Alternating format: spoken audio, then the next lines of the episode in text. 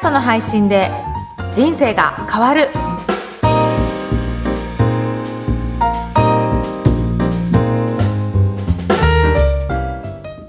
こんにちは、小ラボの岡田です。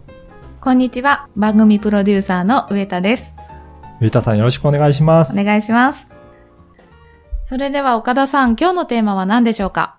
今回は、音声メディアの手軽さということで、はい。配信するのが、あの、そんなにハードル高くなくて、意外と簡単にできますよということをお伝えしたいなというふうに思ってます。はい。あの、実際に番組持っていろいろ配信してると思うんですけど、どうですかね？本当に簡単です。はい。あの私は IC レコーダーというですね、本当に手のひらに乗るサイズのレコーダーで収録してるんですけど、それをピッと回して、うん。そのまさみちゃんといううん番組の一緒に出てくださってる方と、はい。スイーツを食べてるだけ。っていうか、ね。そうやって会話してれば、そうなんですそれだけで番組になっちゃうんですもんね。はいうん。IC レコーダーなない方は、うんスマホのでもできますもんね。最近ね、スマホ優秀なんで、はいあの、録音機能とか、もうんもちろん写真も綺麗なんですけど、はい録音も簡単にできるので、うん本当スマホがあれば何でもできちゃうなと思いますよね。十分でした。ですよね。はい。はい。で、やっぱり、その、ポッドキャストとか音声メディアの特徴としては、顔出ししなくていいじゃないですか。だからそのあたりって結はい構気楽にできるんじゃないかなと思うんですよね。すごい気楽です。あの、うん声さえ整っていれば、はいパジャマでいようが、そうなんですよね。コスプレをしていようが、ね。見た目関係ないですもんね。関係ないんですよね。はい。で、私のお客さんで、はい。女性の経営者の方とかもいらっしゃるんですけど、はい。ポッドキャストの楽なのは、はいすっぴんでも大丈夫なんですっておっしゃるんですよね。確かに。確かに、あの、なんかね、そういったイメージってすごく大切じゃないですか、はい経営者とか、はいその表に露出される方って。はいそうすると、動画を撮る場合って、はい。やっぱりちゃんとメイクしなきゃとか、はいあの、衣装も、毎回同じだとどうなのかなとか、あと背景のはい。雰囲気とかどうなのかなっていうのをすごく気にして、やっぱりブランディングに影響するので、はい収録されると思うんですけど、音声だと声を作っちゃえばい い。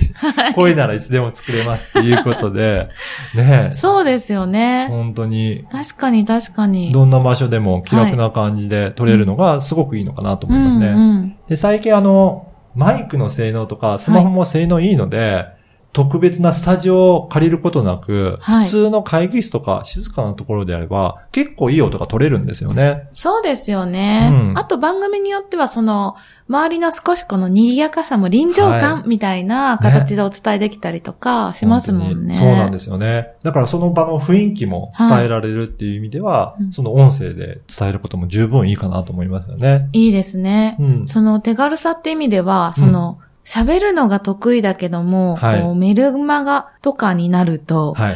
すごくこう、準備をしなきゃいけないから、はい。書く手が止まるっていう方がいて、そういう方にとってもとても、何にも準備しなくていいんですもんね。そうなんですよね。なんかね、本当に話す方が、話すのが得意な方だと、はい。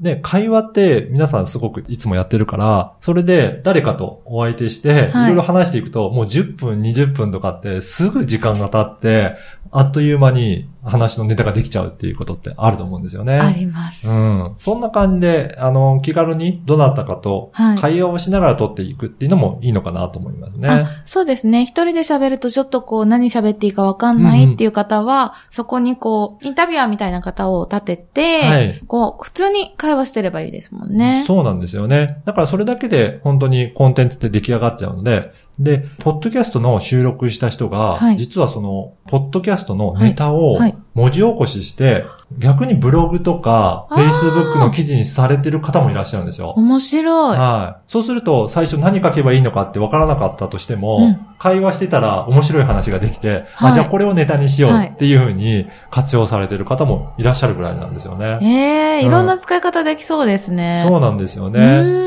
で、やっぱりそういったメディアの特徴をちゃんと使い分けて発信していくのが、えー大切かなと思います。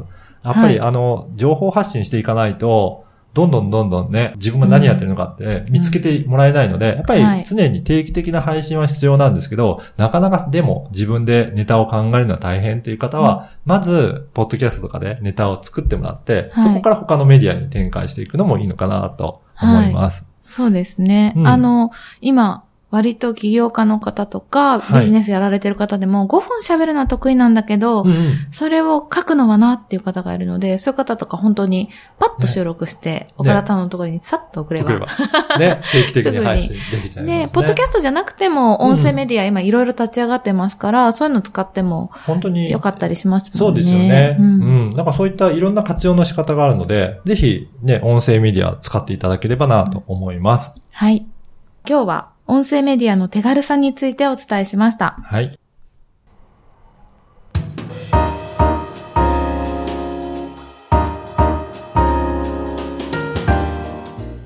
続いてはおすすめのポッドキャストのコーナーです。今回ご紹介する番組は何でしょうか？はい。今回は、ロンドン発英語よもやま話という番組です。この番組は、はい。ロンドンに在住されてるはい。通訳者の平松里英さんとはいいう方がはい発信してる番組なんですけど、うん。この方がロンドンにいながら、実はご友人のうんアメリカ在住のはい花さんという方と、 Zoomでうオンライン会議をしながら会話をして、それを収録した音声を配信しているという。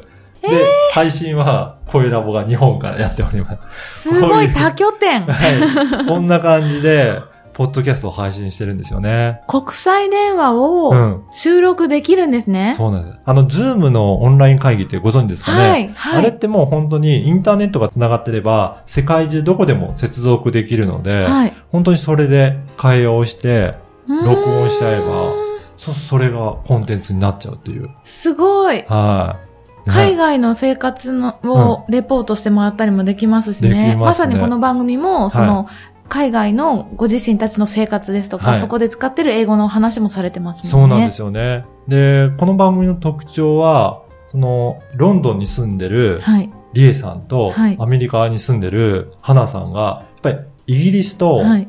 アメリカの英語表現って微妙に違うみたいなんですよね。同じ英語って言っても、はい。やっぱり文化が違うので、表現の仕方が違うということで、はい。そこを深く掘り下げて、イギリスではこんな表現するけど、アメリカどう、って言って聞いて、はい。アメリカはそんな言い回ししないとか、ここへはこういうー意味で囚われるとかっていうのがあるので、すごく深く掘り下げて、興味深い話が聞けると思います。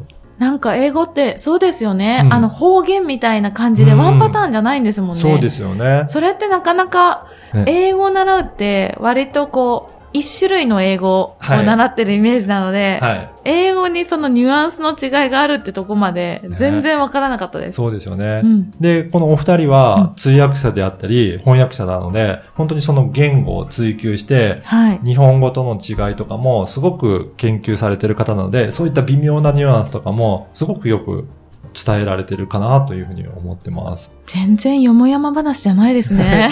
奥深いです奥深いね。ですね。で、話題としては、はいその、スイーツの話だったりとあかー、生活の密着するような話を、それを言葉の表現っていうことで伝えられているので、あの話の内容もすごく面白いので、ぜひ聞いてみてください。そうですね。なんかこう、身近に感じられる中でのそうですね。英語の奥深さを感じられる。はい。素敵。で、あのーまあ、ポッドキャストの配信者の視点で考えてみますと、はいポッドキャストって英語の番組ってかなり上位にいっぱい入ってるんですよね。お、人気なんですね。人気なんですよ。へはい。で、やっぱり、その、耳学習っていうと、ーはい。語学学習されてる方ってやっぱり多いみたいで、うん英語の勉強をこのポッドキャストでされるっていう方も本当に多いんですよね。うんうん。私もしてましたあ。、そうなんですね。中学校1年生の時に、あの、はいはい基礎英語1っていう のをはいやってて、本当にベタな中学生が聞いてもわかる英語をうんテキスト買って